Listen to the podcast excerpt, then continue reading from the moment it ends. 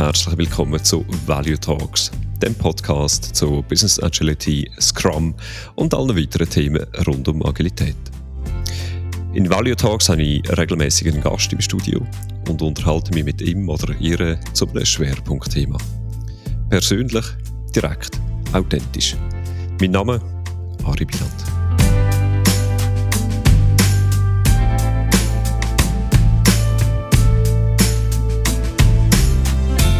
Diese Episode Value Talks ist der zweite Teil vom Gespräch mit Gabi Frischknecht zu Agile Leadership. Gabi hat selber den Weg gemacht von der klassischen Projektleiterin in der Automobilindustrie zu einer Agile Leaderin und unterrichtet unter anderem an der Berner Fachhochschule zum Thema Agile Leadership.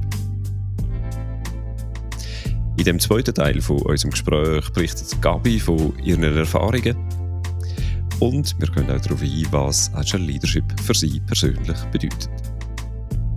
Viel Vergnügen!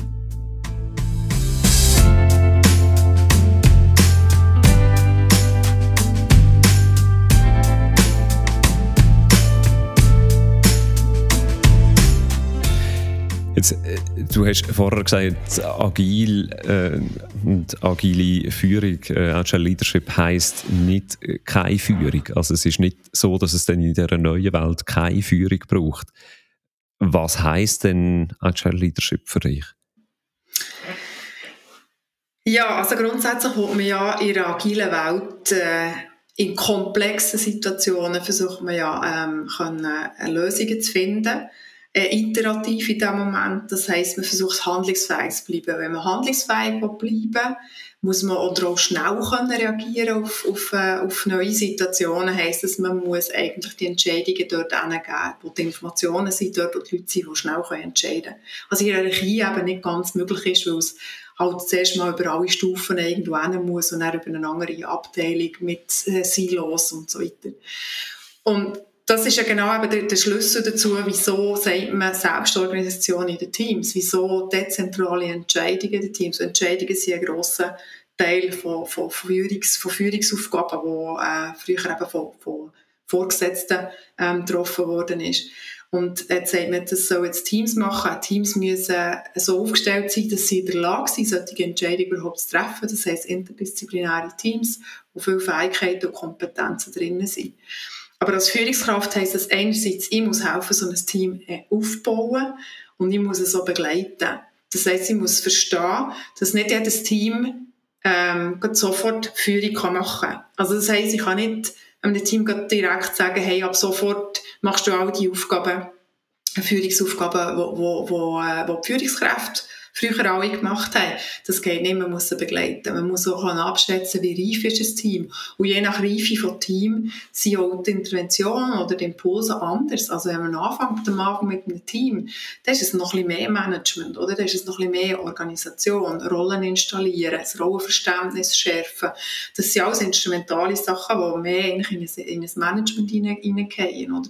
Aber man muss dann auch nach dies nach äh, befähigen, dass sie selber die Entscheidungen treffen können. Das heisst, heisst auch eben ihnen delegieren, also gewisse Sachen mit ihnen abmachen. Was wollt ihr denn? Ähm, wo wollen wir überhaupt grundsätzlich hin? Welche Entscheidungen sollten ihr in Zukunft können treffen Und wie kann ich euch begleiten? Welche Entscheidungen wollen wir jetzt als erstes mal äh, ins Team geben? Und das ist Begleitung und das ist eine, eine Führungskraft, die das machen kann. Klar heisst es irgendwann als Führungskraft dann loslassen. Aber das, das, das geht schon ein Zeitchen, bis es überhaupt so weit ist, dass das Team dann wirklich kann ähm, ein High-Performance-Team ist, das wirklich selbstständig gute Entscheidungen kann treffen kann. Und als Führungskraft habe ich ja die Kompetenz, ich habe die Führungsaufgaben gemacht, äh, jahrelang gemacht und jetzt geht es daran, die Führungsaufgaben weiterzugeben. Also einerseits das, zweitens braucht es immer Rahmenbedingungen, oder? Ähm, man muss, also wenn man, wenn man vorher äh, keine Kompetenz, also ich sage jetzt, man hat nie keine Kompetenzen gehabt, natürlich, also man hat immer gewisse Kompetenzrahmen gehabt als Mitglied, das ist ja nie ähm, so gewesen, dass, dass, dass es voll immer Command and Control ist gewesen. Und trotzdem kommt man eben in eine, in eine ja, man wird irgendwie rausgelassen, auf eine Wiese, auf die agile Wiese wird man rausgelassen irgendwie und, und man weiß noch gar nicht so richtig, ja, bis wohin kann ich eigentlich gehen? Was, was darf ich eigentlich alles und was nicht? Also wenn jetzt äh, neu mit Teammitgliedern zu habe, für das Neue ist, und dann ist das an mir als Führungskraft, sagen, hey, wir machen mal einen ersten Schritt oder ihr könnt mal bis dort hingehen, also Rahmen setzen, oder das, bis dort könnt ihr gehen, aber äh, wir haben die und die Ziele und man hat immer in einer Firma haben wir immer irgendwelche Prozesse, irgendwelche Sachen, wo man sich halt muss daran halten, wo man momentan nicht kann ändern oder und die Rahmenbedingungen zu setzen oder zu sagen, wo ist die grosse Vision, wo wollen wir eigentlich genau hin, in diesem Garten oder in dieser, in dieser agilen Wiese, oder? Das ist, das ist die Aufgabe der Führungskraft. Wenn wir das Bild von, von dieser Wiese nehmen, wie ist denn deine Erfahrung mit den Teams? Äh, wenn man jetzt auf die agile Wiese, Wiese kommt, wie du das Bild skizziert hast, gehen Teams dann, oder ich muss anders sagen, dass es nicht suggestiv ist. aus meiner Erfahrung, aus meiner Erfahrung äh, nehmen sich Teams tendenziell eher nicht den Spielraum, wo sie plötzlich haben. Also, dass es nicht darum geht, ihnen zu zeigen, hey, da ist im Fall der Haag, bis dahin und nicht weiter, sondern dass es darum geht, zu zeigen, hey, die Rahmenbedingungen sind im Fall viel grösser, als ihr denken, dass sie sind. Was ist da deine Erfahrung? Also meine Erfahrung ist schon, wenn es jetzt, also wenn es äh, neue Teams sind, die jetzt frische Agilität äh, drin sind, es kommt immer ein auf das Team auch drauf an. Es kommt immer ein bisschen an, was hat es für Persönlichkeiten drin, was haben sie für Erfahrungen gemacht vorher in den Projekten und so. Ähm, das es ist unterschiedlich. Also man merkt schon, es ist eine gewisse Unsicherheit da. Es ist eine Unsicherheit da, bis weit da, bis wohin kann ich gehen und was, was darf ich denn selber entscheiden und was nicht, oder? Und das ist natürlich schon ähm, man sucht schon den Rahmen irgendwo. Also ich habe jetzt äh, die Erfahrung immer gemacht, dass, dass wenn man äh, wenn man Workshops hat gemacht hat, gesagt, ja, Teams sollen selber entscheiden. Und dann hat man gesagt, ja, ist es ja okay, wenn sie das und das entscheiden? Und dann hat es plötzlich geheißen, ja, nein, das natürlich nicht. Ich gesagt, ja, Moment, oder? Dann müsst ihr jetzt wirklich die Wiesen abstecken, oder? Dann müsst ihr sagen, bis wo das die Wiese wirklich geht. Und je nachdem, wie reifer das Team ist, desto mehr kann man, kann man einfach die Wiese frei lassen, oder? Desto weniger Rahmenbedingungen braucht es. Dann braucht es nur noch eine Vision in dem Moment. Aber dort sind wir äh, auch noch, noch ein Zeitchen nicht, habe ich so das Gefühl. Geht das ein bisschen also eine Vision? Äh, wie meinst du, eine Vision braucht es denn noch? Ja, also grundsätzlich geht es immer darum, dass man muss sagen, wohin will man gehen. Also ein Unternehmen ist ja nicht einfach ein agiles Unternehmen, sondern hat ein Unternehmensziel. Man hat ein Unternehmensziel, das man muss erreichen muss und die Teams müssen an diesem Unternehmensziel arbeiten. Das ist ja der ursprünglich eigentlich Sinn der Unternehmung. Oder? Das heisst, man muss ihnen schon sagen, in welche Richtung, also ihnen sagen, man muss einfach die Vision, die Ziele, die man hat, muss man klar können kommunizieren, oder? dass man noch weiss, wohin müssen wir gehen. Mhm. Das meine ich damit. Und das ist, äh, genau, das ist ja auch etwas, was vermeintlich sehr simpel tönt. Oder? Das Unternehmen hat ja natürlich eine Unternehmensvision. Und wenn man aber den Probe aufs Exempel macht und beliebige Leute von dem Unternehmen fragt, hey, was ist, eure, also, was ist die Vision vom Unternehmen, dann ist das häufig, äh, kommen da sehr ernüchternde Antworten zurück. Ja, also die Erfahrung habe ich teilweise auch gemacht. Und da gilt es eben, das ist für mich die Herausforderung eben für die Führungskräfte, für das nachher so zu formulieren, dass sie das verständlich kommunizieren können. Wie du sagst, das ist keine einfache Aufgabe, oder? Also das sehe ich auch, das mhm. sehe ich auch so. Wirklich können sagen, wo geht eigentlich der Weg eigentlich hin, oder? Ja. Also die Rahmenbedingungen, die eben trotzdem oder vor allem auch wichtig sind, dass sie, dass wie abgesteckt ist, hey, wie weit geht eigentlich der Kompetenzbereich der Teams, äh, dann äh, die Vision, die wir haben mit dem Unternehmen, gibt es noch weitere Punkte, die für dich für agile Leadership zentral sind? Ja, also ich denke, für mich ist es wichtig, dass, ähm, dass, dass man als agile, ähm, als agile Führungsperson sich immer mit sich selber beschäftigt, oder? Also das heisst, sich selber weiterentwickelt.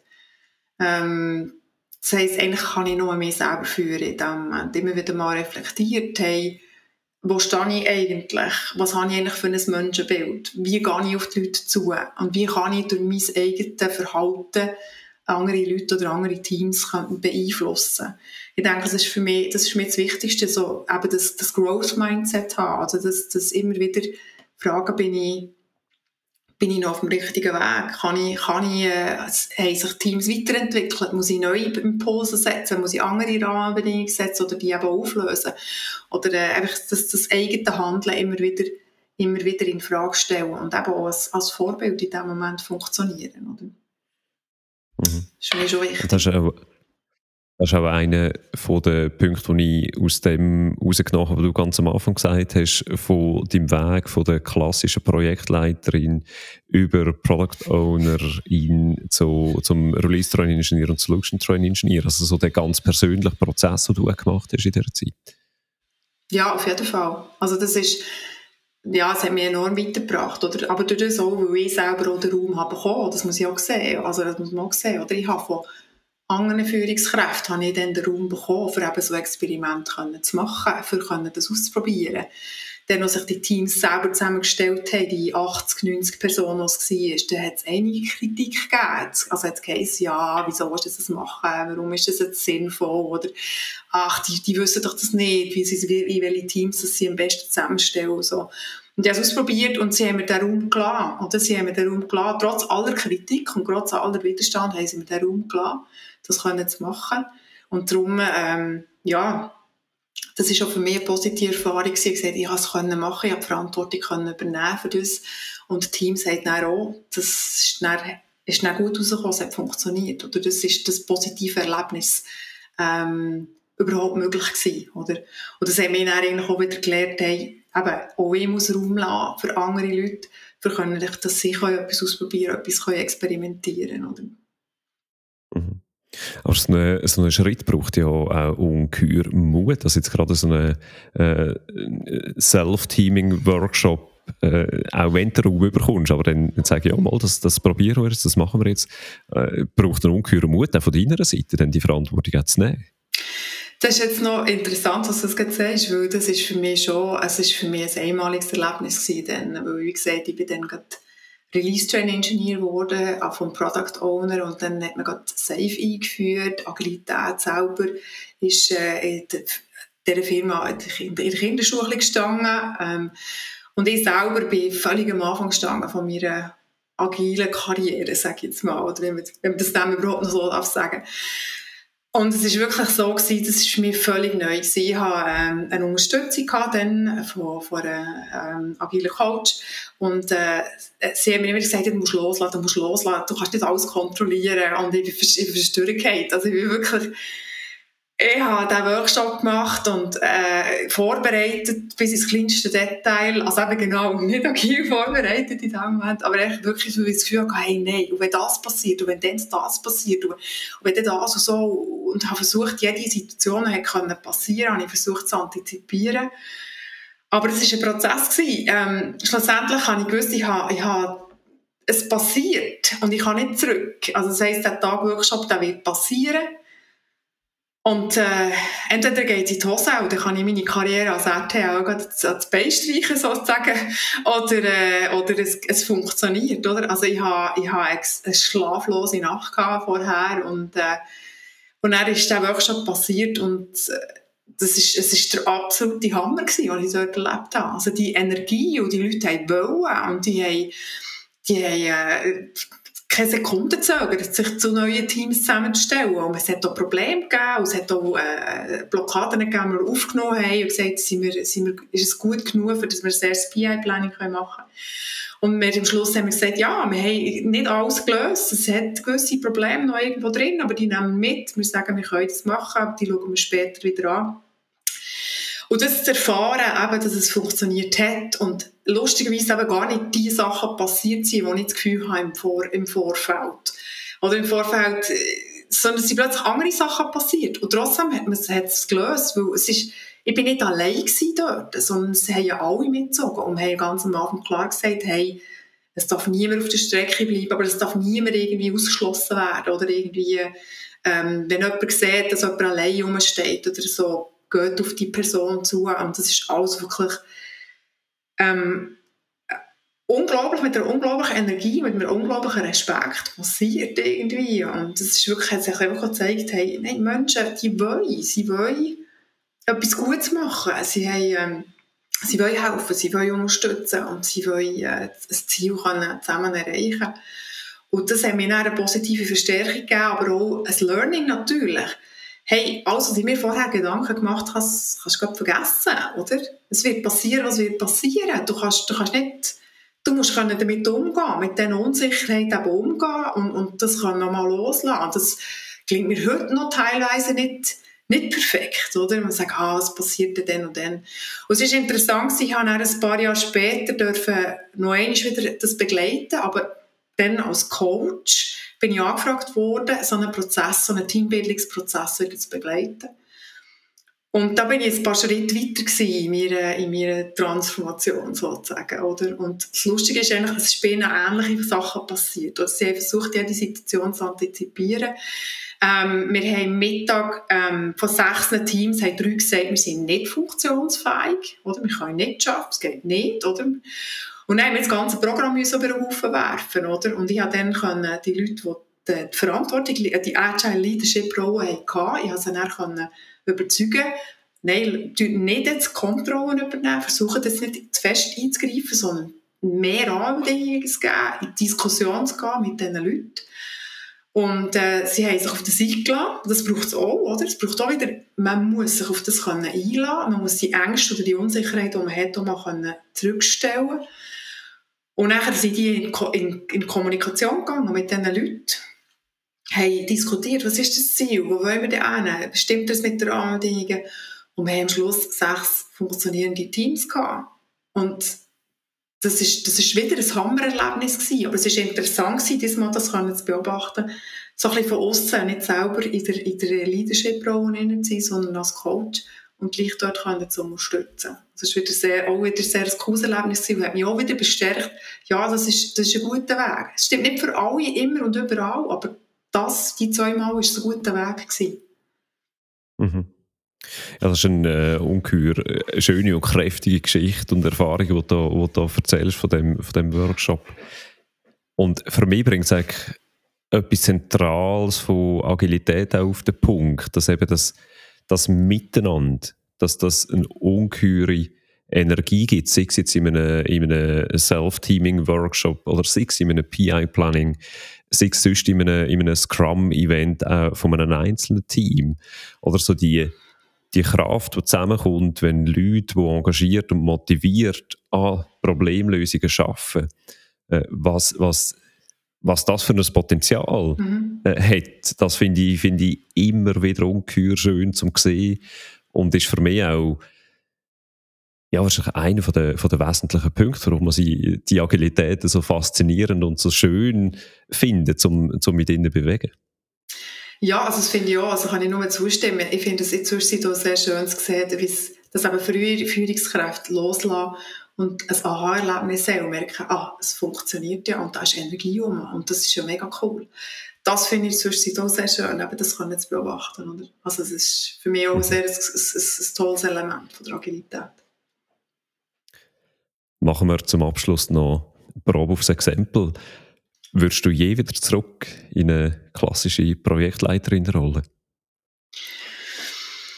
Sag niemals nie. Man weiß nie, man weiß nie, wo ihm der Weg trägt. Und ich finde, man kann ganz, ganz viele Sachen von Agile Leadership kann man auch in einer Projektleiterrolle ähm, anwenden. Aber ja, ich denke, momentan ist für mich äh, die Agilität, die Welt der Agilität das Richtige. Obwohl ich immer sage, es gibt kein richtig und falsch. Es kommt auf den Kontext und die Situation darauf an, was, was, was man sollte, was am besten, am meisten Mehrwert bringt. Aber für mich momentan habe ich das Gefühl, ich kann noch einiges lernen äh, in der Agilität. Ich kann noch viel ähm, beitragen. Und äh, momentan ist es für mich, stimmt es für mich so. Gabi, wir sind am Ende von deren Episode Value Talks. Herzlichen Dank für das sehr offene Gespräch und für deine Zeit. Übrigens, ihr könnt Value Talks als Sponsor unterstützen. Mehr Informationen findet ihr auf der Webseite valuetalks.ch/sponsoring. Und das wäre es mit Value Talks, dem Podcast zu Business Agility, Scrum und weiteren Themen rund um Agilität. Schön, habt ihr zugelassen. Abonniert den Podcast auf Spotify oder Apple Podcast. Mein Name ist Ari Biland. Ciao zusammen.